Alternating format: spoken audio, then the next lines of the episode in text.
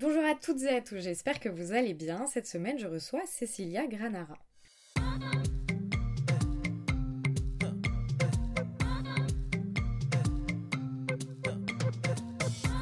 Présente est un podcast dans lequel je souhaite mettre à jour ce qui vient en amont puis en aval de l'art contemporain.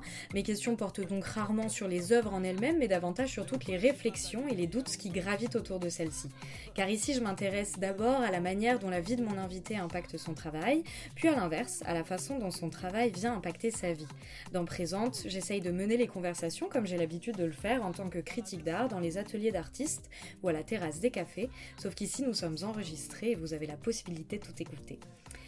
L'histoire de ma rencontre avec l'œuvre de Cecilia Granara n'est pas celle d'une rencontre euh, et d'une découverte évidente, d'un choc frontal. J'ai d'abord lu le texte qu'Henri Guette a écrit sur son travail et publié sur Jeune Critique d'Art, puis j'ai croisé quelques-uns de ses tableaux, ça et là, dans diverses expositions. Peu à peu, j'ai pris le temps de regarder ses toiles et de contempler les personnages qu'elle représentait. Ces personnages, ce sont essentiellement des femmes, des corps sur deux, des personnes épanouies, qui se prélassent et vaquent euh, à des plaisirs charnels, sans crainte.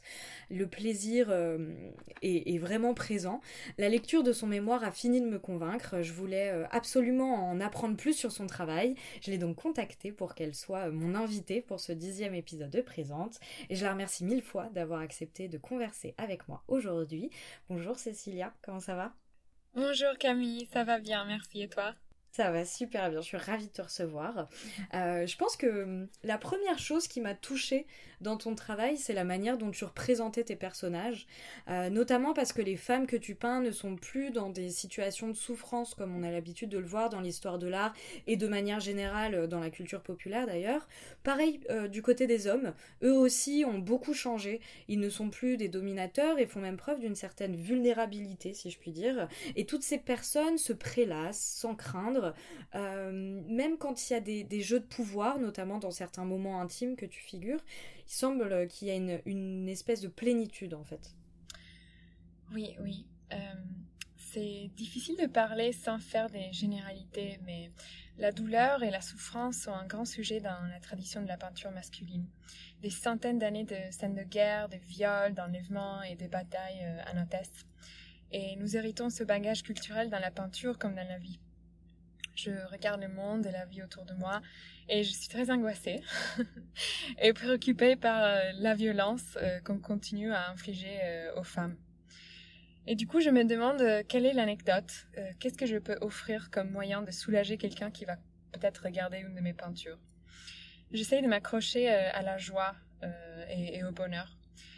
ce que je veux dire par cela, c'est que l'émotion que peut procurer l'acceptation est quelque chose de très fort. Euh, l'acceptation de, son corps, de, ses défauts, l'acceptation de la maladie, de ses émotions difficiles. Et j'essaie de m'accrocher à l'amour aussi. Il y a une dose d'humour dans mes peintures aussi que je trouve euh, aide. Et euh, par exemple, je vais représenter une femme qui vomit quatre cœurs, un bras, son cerveau, et je vais appeler ça vomitare l'anima. C'est un dictum italien qui veut dire qu'on utilise quand on est très malade, par exemple. Donc on va vomir son âme. Et, euh, ou sinon, je vais peindre des femmes qui sont en train d'ingurgiter des oiseaux géants. Et je vais appeler ça euh, Deep Throat Phoenix, comme un, un innuendo pornographique. Donc là où il y a des tabous, euh, c'est cache des vérités sur ce qui nous met un peu mal à l'aise collectivement sur les corps de la femme. Et je vais creuser, je vais révisiter euh, les mythes euh, fondateurs. Par exemple, dans, dans le cas des oiseaux, c'est euh, Leda avec avec Leda avec le swan. J'ai pas le mot en, français, pardon. Le le cygne. Le cygne, Leda et le cygne, par exemple. voilà, je, je veux représenter des choses comme ça. Et, et c'est pas pour nier la souffrance, c'est pas pour l'effacer, c'est pas pour la réduire, c'est plutôt pour euh, l'accompagner, pour euh, répondre à elle. Et euh, oui, je, pense avec la représentation de mes personnages de donner un petit moment de répit à mes spectateurs. Mais c'est pas toujours facile. Il, il m'est déjà arrivé, par exemple, que des artistes que j'admire énormément, des artistes féministes qui sont des modèles pour moi, mais disent que mes peintures les énervent. Ah bon? Oui, c'est des, des, artistes très doués euh, qui m'avaient dit que dans certaines peintures, les expressions joyeuses et de béatitude de mes personnages étaient énervantes. Et, ouais, je vois ce que. Mm, mm, oui, oui. Et, et, je me rappelle dans ces deux occasions, euh, je vais pas faire de nom, mais c'était des femmes importantes pour moi. J'étais rentrée chez moi et j'avais beaucoup réfléchi à, à ces retours. Et j'ai dit que je comprenais en fait, parce que notre répertoire d'images de la femme, la femme entre guillemets, la femme mhm. symbolique, est tellement paradoxal. Nous avons vu tellement d'images de femmes euh, soi-disant parfaites, heureuses, par exemple dans les médias et les domaines publicitaires, et en, même temps plein de peintures de femmes euh, euh, qui souffrent en fait, qui sont victimes. Et, et le, le, standing, enfin l'attitude féministe qui a été très nécessaire des certaines euh, euh, militantes, euh. militantes, mais pas juste militantes, généralement de, de, beaucoup d'artistes féministes des générations passées ont été de de vouloir montrer euh, des femmes fortes, de, vouloir des, cacher des corps la... en lutte aussi. Oui, des corps en lutte, de la résistance, par aussi parfois nier euh, la féminité.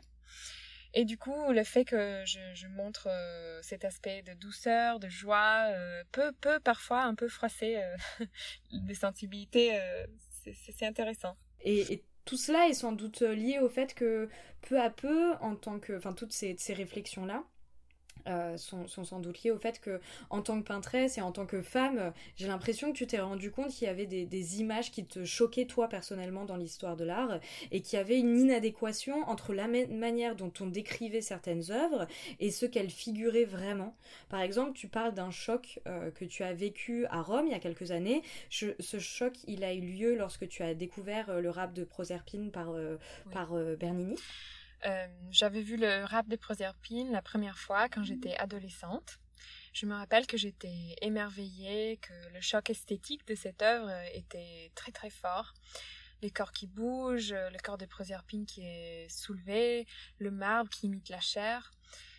Puis en 2017, je vais voir l'exposition de Bernini avec mes parents. Euh, c'était post la vague MeToo, euh, la première vague. Et je, m'aperçois que ma réaction est très différente en fait. Je j'arrive plus à voir la beauté de l'œuvre et je vois vraiment le sujet. Euh, j'avais grandi, j'avais changé. Et je me rappelle que mon père était à côté de moi et il remarquait comment la main se fonçait dans la chair des proserpines et il était enthousiaste, il était émerveillé et stop. Il n'y avait pas, enfin, on n'a pas parlé du tout du sujet, de la mythologie, du rapport de force, du fait que c'était une scène d'enlèvement euh, qui allait précéder un viol. Euh, et ça m'avait beaucoup troublée. Euh, je suis rentrée à, Paris et j'en ai, j'ai essayé d'en parler à, à, des amies françaises contemporaines, femmes, artistes. Et elle, elle m'avait répondu en me disant euh, fais attention, il faut pas que ton regard féministe, il t'empêche de, de, jouir de la beauté de certaines œuvres. Et c'est très compliqué tout ça, c'est, vrai, c'est vrai. C'est euh, compliqué, ouais. Mm, mm. ouais. Ma question a toujours été, par contre, euh, qu'est-ce que ça peut nous faire psychologiquement en tant que genre si on voit sans cesse répéter des scènes de viol sublimées, mythologisées, embellies quand nous sommes euh, au musée et dans les institutions, on se confronte souvent au regard du passé. Et c'est compliqué parce qu'il faut faire un travail de contextualisation et il faut se dire que nous ne pouvons pas être euh, anachroniques et appliquer des éthiques et des codes euh, d'aujourd'hui aux œuvres du passé. Mais quoi faire? C'est des sujets très délicats et je pense que plus la conscience féministe va, va prendre euh, place dans la société, et plus on, aura, on devra forcément se frotter à, la complexité de, de ces questions-là. Mm, mm. Oui, parce que du coup, c'est aussi des choses qu'on a intégrées, nous, en tant que femmes. Le fait d'être en permanence dans des musées, face à des films, face à toute, toute, une culture comme ça. Puis c'est ce qu'on appelle aussi la culture du viol, tu vois. Donc euh, c'est de donc c'est bien aussi finalement. Mais c'est enfin c'est exactement moi aussi des, des, questions que je me pose aujourd'hui de comment euh, se dépêtrer de justement ce côté-là, euh, de il y a cette culture etc. Et à côté il faut quand même savoir regarder avec un, un regard assez mm. enfin oui, enfin contextualiser à chaque fois ce qu'on regarde quoi. Et Aujourd'hui, euh, justement, la, question de la représentation, et donc c'est une question qui est absolument essentielle en ce qui concerne le combat contre les inégalités, quelles qu'elles soient d'ailleurs. Et j'ai l'impression que c'est un combat que tu as du coup totalement embrassé face à, ces réflexions-là euh, et face à, ces découvertes-là, notamment parce que ça te touche aussi directement en tant que femme, si bien que tes toiles sont, sont aussi des sortes d'autofiction. Euh, c'est voir représenter, c'est voir des possibilités alternatives de soi. Si globalement, plus en plus de femmes font de la peinture et peignent d'autres femmes et se peignent elles-mêmes. On contribue à créer une sorte de répertoire d'images de femmes. Et vu que les femmes n'ont pas eu accès à l'éducation artistique et ont été tellement limitées dans ce qu'elles pouvaient peindre, ou pas, euh, pendant si longtemps, être autrice et sujet est finalement un outil très puissant. Raconter des histoires, le récit, euh, en anglais c'est le storytelling, est pour moi un moyen d'offrir une expérience d'empathie aux spectateurs. Et je pense qu'il est temps que nous regardions les expériences des femmes euh, et leurs récits. Cela ne doit pas faire peur aux hommes, même si je crains que c'est le cas. On devrait plutôt se dire que, en incluant le regard des femmes dans le canon de ce qui est important à regarder, on élargit les discours possibles dans le champ de l'art, et c'est forcément plus stimulant et plus intéressant pour tout le monde. Surtout dans un domaine comme l'art, où on traite du sensible, des couleurs, des formes, du partage d'idées, plus on élargit euh, qui est artiste et qu'est-ce que elle ou il raconte, plus ça va devenir nuancé et se rapprocher à refléter le monde tel qu'il est. Euh, je me rappelle qu'en 2015, j'avais lu euh, dans Art News Magazine qu'au Centre Pompidou, entre 2007 et 2014, il y avait moins de 20% de femmes qui avaient eu des expositions personnelles. Et je me dit, mais qu'est-ce que je dois conclure de ces chiffres? Que les représentations faites par des femmes n'intéressent pas les institutions? Ou en tout cas que celles par les hommes sont plus intéressantes. Et on ne peut pas répondre en disant oui, mais il y avait, il y a pas tant de femmes d'artistes parce que il y a, y a beaucoup de, d'historiennes qui, qui, en fait qui montrent qu'il y a qu'il y a eu beaucoup d'artistes, mais simplement les institutions euh, n'ont pas fait leur travail pour euh, valoriser leurs œuvres et, et faire circuler leur travail pour une raison ou pour l'autre. D'ailleurs, j'ai un super podcast euh, et un, et un super compte à suivre pour, euh, comme anecdote, c'est The Great Women Artists. si jamais on se demande, mais pourquoi il y a tellement peu de peintres ou artistes femmes dans les institutions, eh ben, on peut aller les chercher dans des sources qui sont pas les institutions. Et je rajouterais à ça euh, le travail de Ware évidemment qu'on ne présente plus, mhm. qui est juste formidable. Enfin, mm. Euh, c'est juste trop bien. Et en plus, tu vois, c'est un truc, euh, justement, quand tu disais, euh, tu parlais de répertoire, etc., c'est marrant parce qu'il y a, y a, un truc qui revient souvent aussi, notamment quand on parle de liberté d'expression en France, surtout, c'est qu'il y a de nombreuses personnes qui disent qu'on peut plus rien dire, qu'aujourd'hui, on a, enfin voilà, comme si on, on, nous réduisait en fait cette liberté d'expression en nous empêchant de représenter les femmes d'une certaine manière, de parler des personnes racisées d'une certaine manière, de, des personnes aussi euh, LGBTQIA+, alors que finalement, mm. et c'est ce que tu dis aussi, et c'est ce que tu fais dans ton, euh, dans ton travail, c'est que en fait, on élargit aujourd'hui, mais considérablement, les manières de représenter aussi, et les manières de dire, mm. et on vient aussi imaginer de nouvelles manières de faire. Donc c'est pas du tout une perte de liberté, au contraire, c'est que on se dégage de l'oppression et on vient penser en fait de nouvelles, euh, de nouvelles formes, de nouvelles, enfin plein de choses. Et donc au contraire, c'est un, gain de liberté. Et je pense que c'est aussi euh, mm. euh, se mettre le doigt dans l'œil de dire, de dire le contraire ce n'est que mon avis. Et, euh, et je parlais aussi de, d'autofiction, euh, euh, toi par rapport à, à, ton... Enfin, j'ai l'impression que tu, tu, emploies beaucoup l'autofiction aussi dans ton travail d'artiste. Mhm, mhm. Bah, c'est, c'est un outil très riche pour moi parce que ça me permet de raconter une histoire proche de mon expérience personnelle. Et pour, pour moi, il n'y a pratiquement rien de plus fort que raconter une vérité, sa vérité. Il y a une sorte de force empathique qui se dégage quand on raconte une histoire. Et hum, l'autofiction me permet de mélanger différents temps historiques aussi. Donc, je vais parler de quelque chose qui m'est arrivé. Mais en racontant, je peux aussi euh, intégrer euh, euh, quelque chose de, de l'Égypte ancien ou de mhm. l'Antiquité. parce que ce jour-là, j'ai eu une une réponse très forte à une image ici ou là. Et du coup, ça, c'est, c'est comme la peinture, ça peut absorber vraiment tout.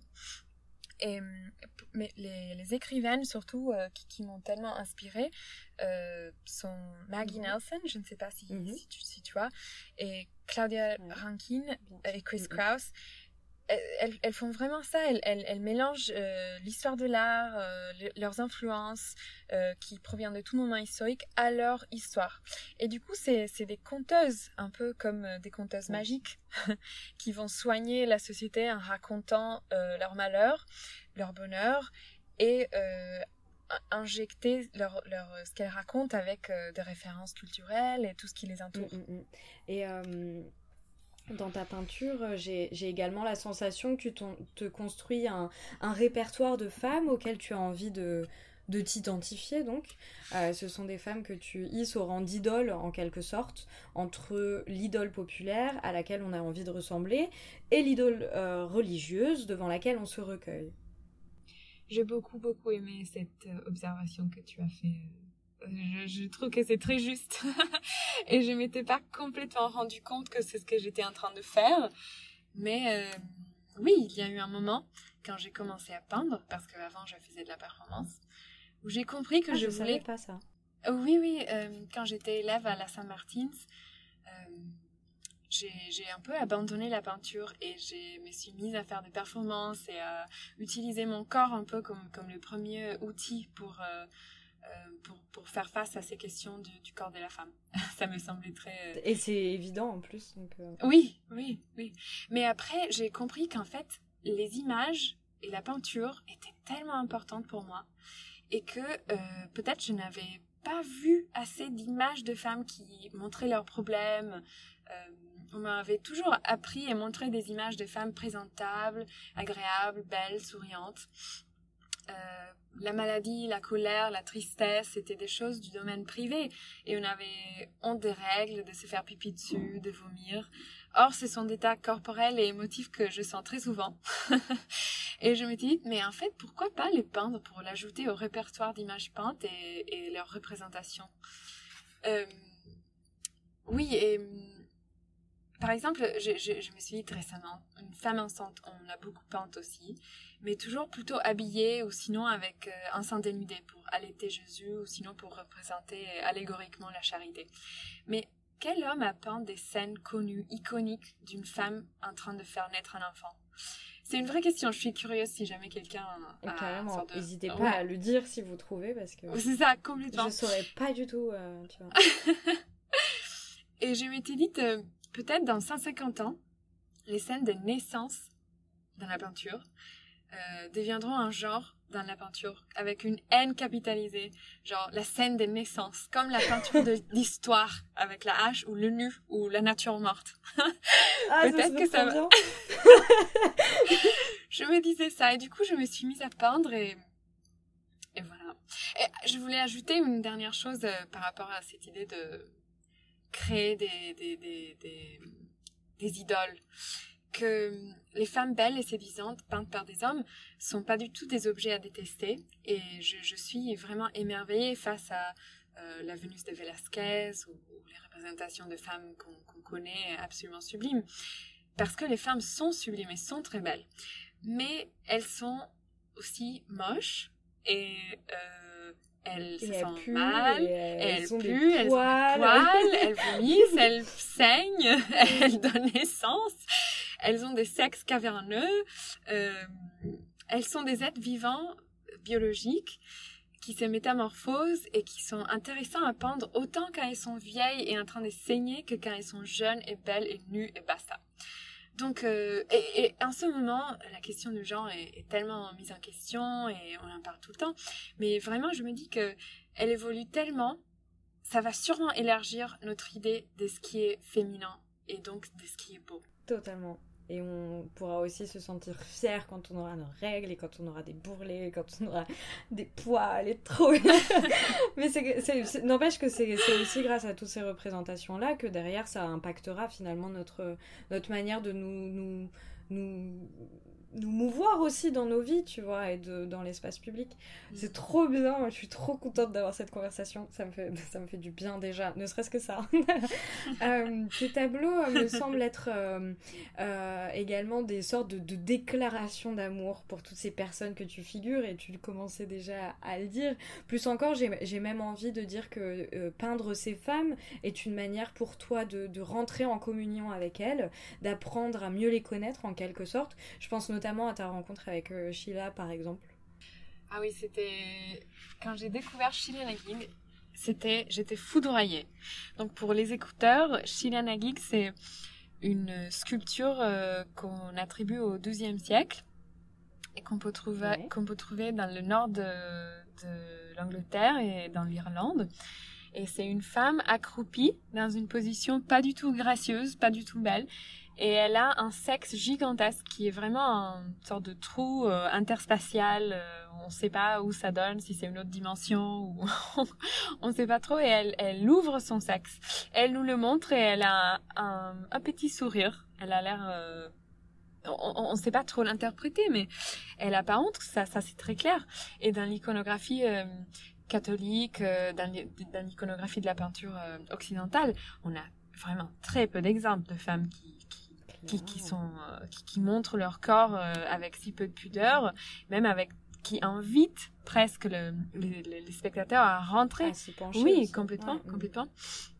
Euh, donc euh, oui, c'est c'est une image exceptionnelle et mystérieuse et quand, quand j'ai envie de mieux connaître quelque chose, j'essaie de le dessiner, j'essaie de, le représenter. Et, c'est vrai du coup que on peut interpréter beaucoup de mes peintures comme des déclarations d'amour. Ça me fait sourire parce que mon, prof de dessin au, au Beaux-Arts, James Baudet, il disait toujours que on on sait pas ce qu'on voit tant qu'on l'a pas dessiné. Et du coup, quand je suis attirée par, par quelque chose, j'ai très envie de le dessiner. Et c'est aussi un acte d'amour. Et, aussi, j'ai envie d'ajouter que les gens qui s'aiment m'inspirent beaucoup. Parce que je trouve que c'est difficile de se surpasser et surpasser son ego en tant qu'être humain dans le quotidien. C'est difficile de s'oublier et parfois juste de jouir du bonheur des autres. Et du coup, vu qu'on est souvent concentré sur ce qu'on voudrait des autres, quand je vois des êtres qui se donnent de l'amour, qui font des gestes, qui juste pour voir que l'autre soit heureux, c'est très inspirant. Je, je trouve ça un, un, très bon moteur en fait. Et, et, pareil avec les sujets qui me font sourire ou les choses qui me font rire. Donc voilà, c'est euh... c'est des déclarations d'amour, oui, mes peintures. C'est génial. et euh, c'est bien qu'on parle de, de déclaration et de, et de dialogue, euh, parce que ça me permet d'aborder un autre point avec toi, Cilia. Sache que je suis super contente, parce que depuis le début de Présente, mes invités ont régulièrement de jolis accents. Euh, et c'est encore une fois le cas aujourd'hui avec toi, Cécilia. Et c'est pas anecdotique, si je me permets de le souligner. C'est parce que le fait que le, le français soit pas l'unique langue que tu parles est, est, est quelque chose qui, qui semble très important pour toi. Oui, oui, absolument. Et c'est pas anecdotique, mais j'ai un très beau anecdote pour toi. Oui. C'est que euh, quand j'avais euh, 4 ans, on a aménagé de Rome, en Italie, au Mexique, à Mexico City. Et mes parents ont fait le choix très intéressant, très originel, chapeau à mes parents, de me mettre dans une école euh, mexicaine, en fait. Ils ont décidé que j'allais pas aller à, un, à une école euh, anglaise ou américaine ou internationale, ils, ils, allaient me mettre dans une école mexicaine. Et du coup, je me rappelle mon premier jour, je parlais anglais et italien à l'époque, à 4 ans mais j'avais jamais parlé un mot d'espagnol dans ma vie. Et du coup, on était arrivé dans la cour et, euh, et je me rappelle la maîtresse qui probablement était en train de demander à tout le monde de se mettre dans, de faire une ligne, de former une ligne. Et moi, je posais des questions en italien aux, aux petites filles autour de moi. Et tout le monde me regardait comme si j'étais folle. Et ils comprenaient pas. Et, et, et j'ai eu très peur. Et je me suis dit en fait je suis invisible. Personne me voit et personne me comprend parce qu'on ne peut pas me voir. Et j'ai explosé en larmes et je je, je criais mais est-ce est-ce que quelqu'un me comprend? Est-ce que quelqu'un me comprend? Et, et puis je pense que je j'ai plus trop de souvenirs mais j'imagine que la maîtresse m'a mis dans la ligne et j'ai juste suivi le reste de la journée tout ce que le monde tout ce que les autres faisaient sans trop comprendre ce, qui, ce que les autres disaient vraiment. Mm, mm. Donc voilà. Ça doit être assez traumatisant. oui, ben, j'ai un souvenir très clair de cette histoire. Et... Mais c'est un, un très, une très bonne expérience euh, quand on y réfléchit parce que il faut toujours se rappeler que ce que nous on vit est notre norme, mais que ailleurs, dans d'autres pays, il y a des normes qui sont complètement différentes, des langues qui sont différentes. Et euh, oui, euh, après après les Mexiques, j'ai vécu euh, aux États-Unis, mais dans cette école aux États-Unis, Sacred Heart School, c'était une école française. Donc encore une fois, mes parents ont décidé de me mettre dans une école française. On, parlait beaucoup anglais, mais euh, il y avait des cours de français euh, importants. Et puis une fois que j'ai aménagé une dernière fois pour mes études au lycée euh, à Rome, j'ai continué à apprendre le français. Donc c'était toujours inculqué dans mon éducation que parler d'autres langues était important qu'il n'y avait pas une langue ou une culture qui était supérieure à l'autre et que c'était enrichissant d'accompagner euh, l'étude de la langue avec l'étude de la culture du pays et son histoire. Et, ça, je le dois à mes parents qui sont diplomates et qui m'ont transmis cette idée, cette valeur. Parce que du coup, tu as euh, l'italien, l'espagnol, l'anglais et le français. Oui. C'est trop bien. c'est beaucoup trop bien. Et tu as grandi, du coup, euh, comme tu le disais, loin de la France. Et pourtant, c'est à Paris que tu as décidé de, de, faire ta carrière. Et, euh, et pourquoi tu as fait ce choix? C'est intéressant, c'est une question intéressante. Euh, c'est pas définitif, hein, j'imagine, mais... C'est pas définitif, mais en fait, j'ai au lycée, on m'avait vraiment vendu absolument l'idée que les meilleures écoles d'art, elles étaient en Angleterre. Et on m'avait dit euh, la Saint-Martins, la Saint-Martins, la Saint-Martins, la Saint-Martins. Et, et j'ai fini par euh, faire un dossier, être acceptée et, aller étudier à la Saint-Martins. Mais euh, à l'époque, donc en 2010, quand j'ai commencé mes études à la Saint-Martins, je peux t'assurer que la peinture figurative était un peu mal vu en fait. Euh, ouais. Euh, et à la Saint-Martins, euh, les profs que j'avais, ils étaient plutôt super surface, plutôt héritiers d'un rapport à l'abstraction et c'était les, les, la génération plutôt oui oui oui qui, qui regardait art for art's sake qui le questionnaient, mm, mais mm, qui, mm. qui, pour eux, la figuration, surtout les féministes, mes, mes profs femmes féministes, la figuration, c'était quelque chose d'hyper dangereux, en fait, et, et si ça touchait à quelque chose de ça pouvait vite devenir ringard en fait. Et, ouais. et C'était le cas en France aussi d'ailleurs. Hein. Ouais, oui, et, c'est toujours le cas. oui. Je dois toujours justifier, défendre et expliquer que non, la peinture, c'est autant valide que les autres médiums, c'est autant conceptuel que n'importe quelle sculpture ou, peinture. Euh, enfin, ça peut l'être, quoi. Et, et, et, du coup, pendant, ce, pendant ces années à la Saint-Martin, j'étais assez angoissée. J'avais arrêté de faire de la peinture et j'avais fait des performances. J'explorais je, d'autres vocabulaires euh, euh, dans les répertoires, euh, dans les répertoires euh, visuels. Mais il y avait une petite fenêtre d'espoir. Euh, il y avait une bourse Erasmus et j'avais entendu parler du fait qu'au Beaux-Arts de Paris, il y avait beaucoup d'ateliers de peinture peinture figurative comme peinture abstraite. Et du coup, euh, pareil, j'ai eu de la chance, j'ai fait un dossier, j'ai été prise. J'ai passé euh, cinq mois très heureux aux Beaux-Arts de Paris en 2011. Mhm. Et j'ai appris et compris que la peinture pouvait côtoyer euh, toutes les autres pratiques artistiques. Et j'ai rencontré euh, Nathaniel Herbelin et Nathaniel Herbelin et, et Johan Larnoué et beaucoup beaucoup de peintres euh, qui, qui, qui sont formidables et qui faisaient de la figuration et je les trouvais euh, intelligents et fins et contemporains comme comme n'importe quel autre artiste euh, étudiant à la Saint-Martins. Donc quand je suis rentrée à la Saint-Martins, j'ai fini mon diplôme et dès que j'ai fini, je suis partie à Paris. Comme ça. Je, je me suis dit c'est là que je vais continuer ma carrière. Ok, ouais, donc c'est vraiment. euh, bah, je suis contente de t'avoir posé cette question alors. Mm. Euh, il y a Mais une je veux ajouter que c'est très personnel et si jamais il y a quelqu'un qui écoute et qui a fait le choix opposé, qui se sentait mal en France et qui a décidé d'aller en Angleterre parce que elle ou il se sentait plus libre là-bas, c'est très bien. Ça veut pas dire que vous avez Bien fait un mauvais choix. D'ailleurs, il y en a beaucoup parce que on, on- justement, enfin, bref, Euh, mais euh, oui, effectivement, de toute manière, c'est toujours des, des témoignages personnels euh, Mm, ici, donc oui. tout va bien. Il y a un- une tradition dans Présente. euh, En fait, je conclus chacune de mes interviews en demandant à mon invitée si elle réussit à vivre de son travail. Donc, je te pose également la, la question, Cécilia. Est-ce que tu arrives à, à- à gagner suffisamment d'argent pour vivre avec tes œuvres Enfin, grâce Je à suis- tes œuvres, pardon. Oui, je suis très contente que tu poses cette question parce que surtout avec Instagram, euh, on a l'impression que les artistes ont tellement de succès parce Oui. qu'on montre souvent, souvent leurs œuvres. Et on se dit, oh là là, cette artiste, euh, elle a Ils tellement d'expos. oui, ils sont partout. euh, Waouh, ils doivent, ils doivent être riches, ils doivent, ils doivent vendre tellement d'œuvres.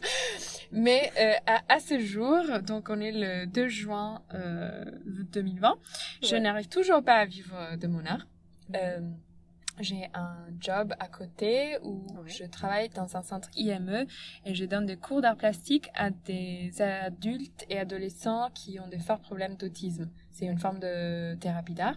Mhm. J'ai une pension alimentaire que mes parents continuent à m'envoyer parce que.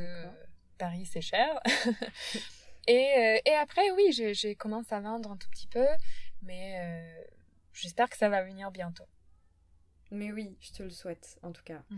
Euh, et... Mais oui, effectivement, c'est notamment pour ça que je la pose cette question, hein, parce que sur Instagram, on est tous en train de, montrer vit notre meilleure vie. Ouais, c'est ça. On est tellement pareil, hein, tu sais. Genre, si seulement je pouvais avoir autant de followers que d'argent sur mon compte, ce serait génial.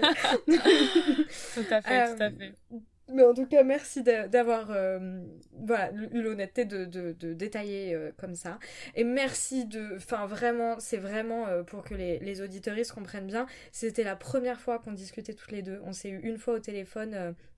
pour, euh, pour s'organiser pour euh, cette interview. Et c'est la première fois qu'on parlait euh, toutes les deux et qu'on voilà, qu'on allait au- au- aussi loin. Et je pense que c'est vraiment pour ça que j'ai créé Présente. C'est vraiment pour avoir ce genre de conversation et pour que les gens puissent les, les écouter voilà.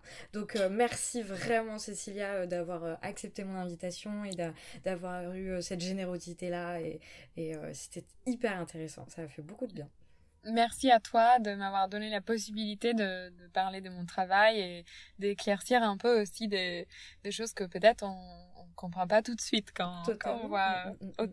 Toutes ces images de femmes plutôt joyeuses.